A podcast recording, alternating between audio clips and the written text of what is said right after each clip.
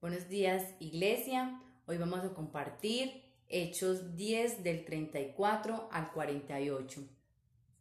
Los gentiles oyen la buena noticia y reciben el Espíritu Santo. Los gentiles en ese tiempo pues eran los no judíos. Y la buena noticia también llegaba a ellos. No solo para los gentiles, también para el pueblo de Israel.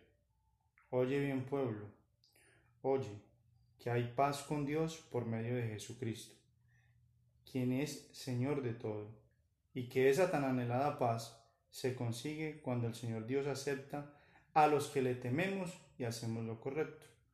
De una u otra forma, se consigue en oración y comunión diaria con Dios.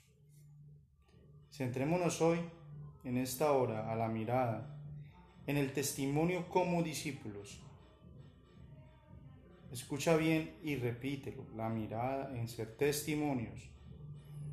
Quiero compartirles del versículo 37 al versículo 43. Ustedes saben lo que pasó en toda Judea, comenzando en Galilea, después de que Juan empezó a predicar el, mensaje del bautismo. Saben que Dios ungió a Jesús de Nazaret con el Espíritu Santo y con poder. Después Jesús anduvo haciendo el bien y sanando a todos los que eran oprimidos por el diablo, porque Dios estaba con él. Nosotros los apóstoles somos testigos de todo lo que él hizo por toda Judea y en Jerusalén. Lo mataron colgándolo en una cruz. Pero Dios lo resucitó al tercer día. Después Dios permitió que se apareciera, no al público en general, sino a nosotros, a quienes Dios había elegido de antemano para que fuéramos sus testigos.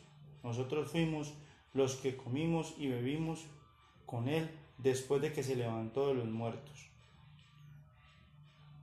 Y Él nos ordenó que predicáramos en todas partes y diéramos testimonio de que Jesús es a quien Dios designó para ser el juez de todos, de los que están vivos y de los muertos. De él dan testimonio todos los profetas cuando dicen que a todo el que cree en él se le perdonarán los pecados por medio de su nombre. Amén. Por eso, de una otra forma, quería leerles los versículos que les compartí ahorita, porque Él nos perdonó y porque todo el que cree en su nombre es quien está dispuesto y recibirá el don del Espíritu Santo. En este caso fueron los gentiles. Y nos enseña que a través de nuestra conversión y ejemplo, Dios por su infinita misericordia derrama la bendición y su Santo Espíritu, enseñándonos que el único con la autoridad para juzgar es Cristo y que su Santo Espíritu es derramado sobre justos e injustos. Cuando lo aceptamos, cuando nos convertimos.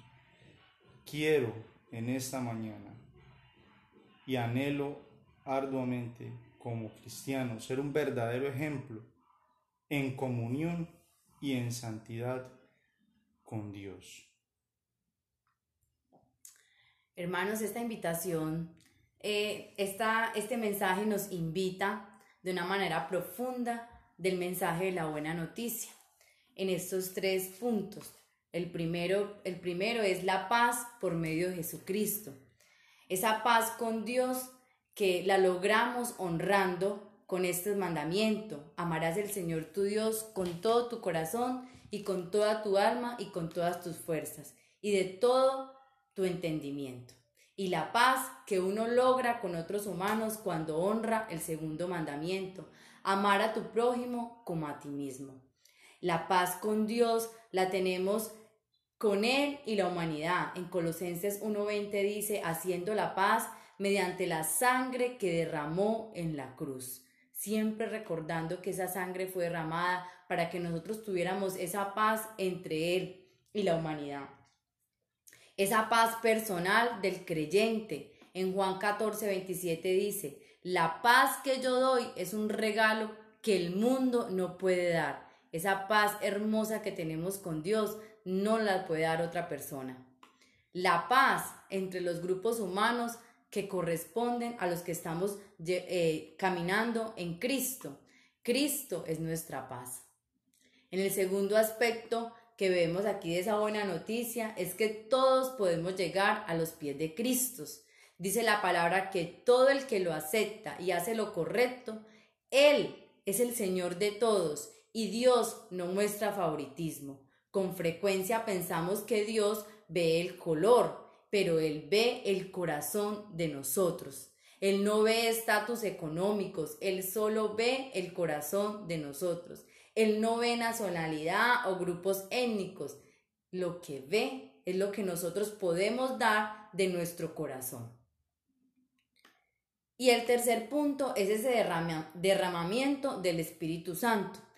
Y pondré dentro de vosotros mi espíritu y haré que andéis en mis estatutos y guardéis mis preceptos y los pongáis por obra. Ezequiel 30, 36, 27 dice que Él va a derramar en nosotros ese Espíritu Santo.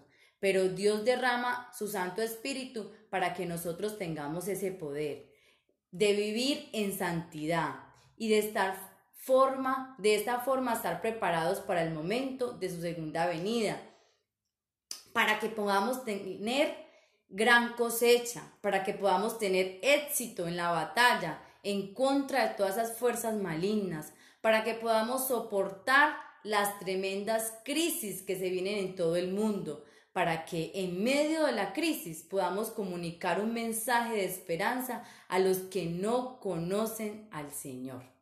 Señor, en esta mañana maravillosa oramos para que derrames nuestro, tu Espíritu Santo en nosotros, para que tengamos un corazón genuino, lleno de amor, lleno de esperanza, lleno de fe.